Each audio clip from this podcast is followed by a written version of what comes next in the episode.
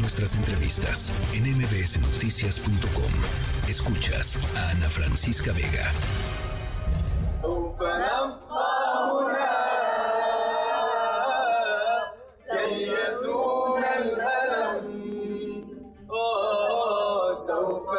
على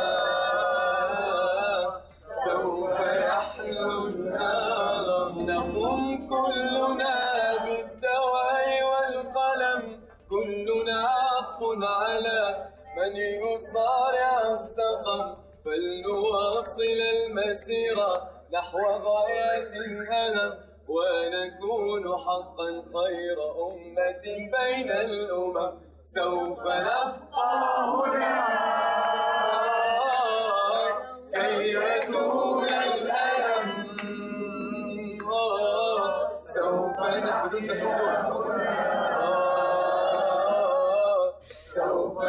Bueno, estamos em, escuchando hace solamente un mes médicos del hospital Al Aguada allá en Gaza estaban cantando y escuchábamos precisamente sus cánticos. Nos quedaremos aquí hasta que se acabe el dolor. Bueno, pues eh, nos enteramos hoy tristemente que eh, al menos tres eh, médicos de la organización no gubernamental Médicos Sin Fronteras eh, dos de ellos, trabajadores de, Médicos Sin Fronteras, murieron en un ataque en contra de este hospital Al-Awada, ubicado en una, pues una localidad al norte de Gaza, rodeada por el ejército de Israel eh, desde, eh, desde hoy. Y bueno, pues con, esta, con esta noticia. José Luis Michelena, director ejecutivo de Médicos Sin Fronteras México y Centroamérica, gracias por conversar con nosotros esta tarde, José Luis.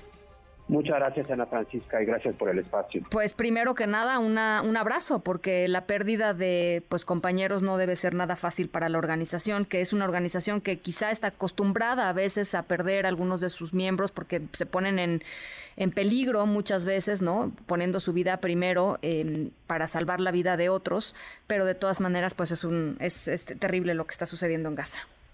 Definitivamente, Ana, estamos verdaderamente horrorizados y hay que decir en toda en todo el movimiento de médicos y fronteras en todo el mundo estamos verdaderamente consternados este por el asesinato de, los doctores Abul Jaila y, el doctor Al Sahar y un tercer médico que ha adscrito al hospital Al Auga eh, que fueron alcanzados por, por un uh, bombardeo que se dio en el piso tercero y cuarto del hospital mientras estaban atendiendo pacientes. Eh, hay que decir que Médicos y Fronteras había estado compartiendo regularmente con las partes beligerantes eh, información sobre el hospital y que estaba en funcionamiento y la presencia de nuestro personal.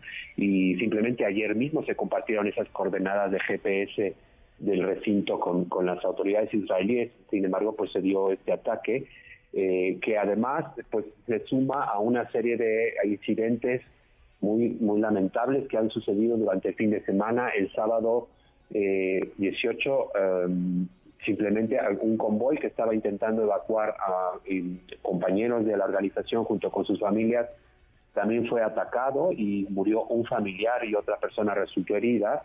Y el día de ayer por la mañana también en nuestra clínica fue eh, alcanzada por, por el ingreso de un tanque eh, se le prendió fuego, se, se, prendió fuego también a los cuatro coches con los que se había intentado hacer la evacuación el día anterior y otro fue aplastado por una, pues un vehículo militar.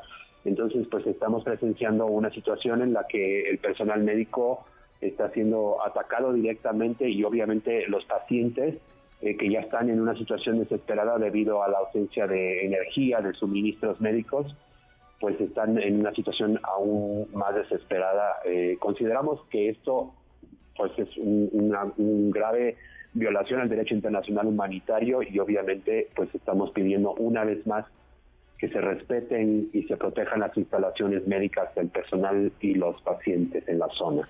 Em, saben, por supuesto, que las condiciones en las que están trabajando sus colegas son verdaderamente precarias, pero eh, a mí me, gustaría si tuvieras, em, eh, José Luis, una, valoración, algún detalle, eh, alguna pues una imagen ilustrativa de, de qué es lo que está pasando dentro de esos hospitales para que la gente que nos esté escuchando, pues no se le olvide de que allá está sucediendo esto, eh, José Luis, porque creo que con tanta cosa alrededor del mundo de pronto se nos olvidan.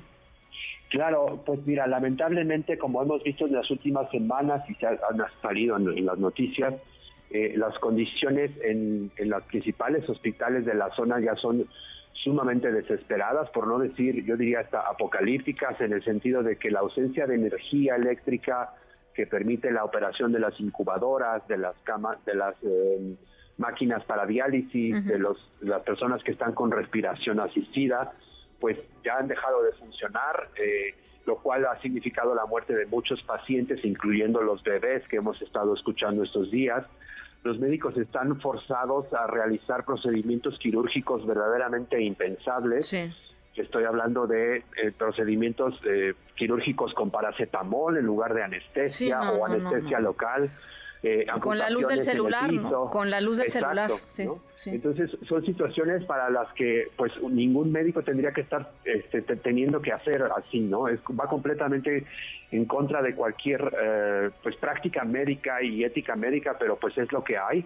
Y los médicos están desesperados intentando ayudar a las personas eh, y es una situación que los tiene agotados eh, como habrás escuchado, nosotros logramos eh, ingresar un grupo de 15 personas internacionales, compañeros, la semana pasada para con la idea de tratar de relevarlos también y de llevar más suministros.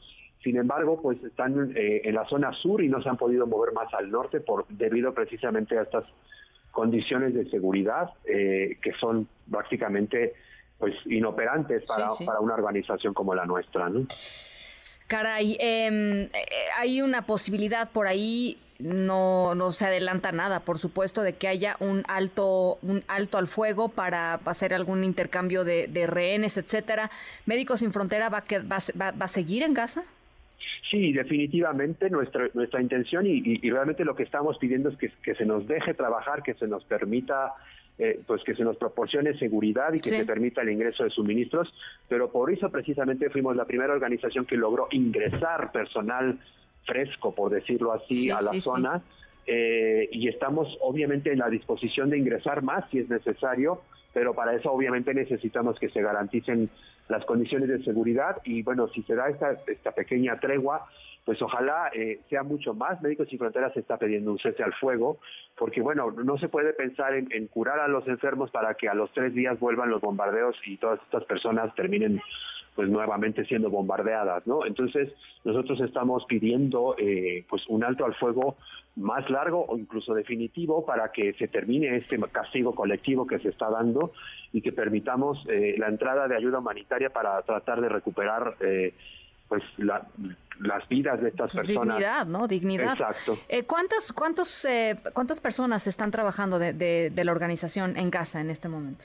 Pues mira, el, el, número exacto no te lo puedo dar porque lo que pasó es que cuando desplazamos a los 22 miembros del personal internacional, eh, teníamos 350 personas colaboradores en la zona, la mayoría de ellos personal local, Muchos decidieron irse con sus familias al sur, pues otros se han quedado en los hospitales trabajando, fue ya una, elección personal, se puede decir. Los que se han quedado son estas personas que valientemente han estado atendiendo todas estas semanas a todos estos heridos junto con otros colegas de otras organizaciones o del Ministerio de Salud. Sin embargo, pues la comunicación con cada uno de ellos es muy compleja, ¿no?